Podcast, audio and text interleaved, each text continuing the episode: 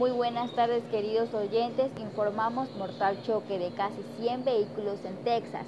Al menos 5 personas murieron y 36 personas resultaron heridas cuando un centenar de vehículos chocaron en una colusión múltiple en una autopista con hielo en Texas.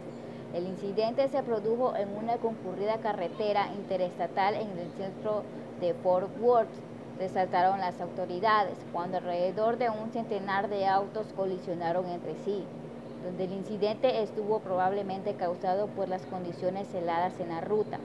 Las personas heridas fueron conducidas a hospitales locales, informó Drigdal, que advirtió de que el balance podría aumentar ya que los equipos de rescate continúan trabajando entre los vehículos. El Sistema Nacional de Meteorología advirtió de que la caída de lluvia helada y agua-nieve en la zona puede estar haciendo peligrosas las condiciones de conducción en New York. Gracias.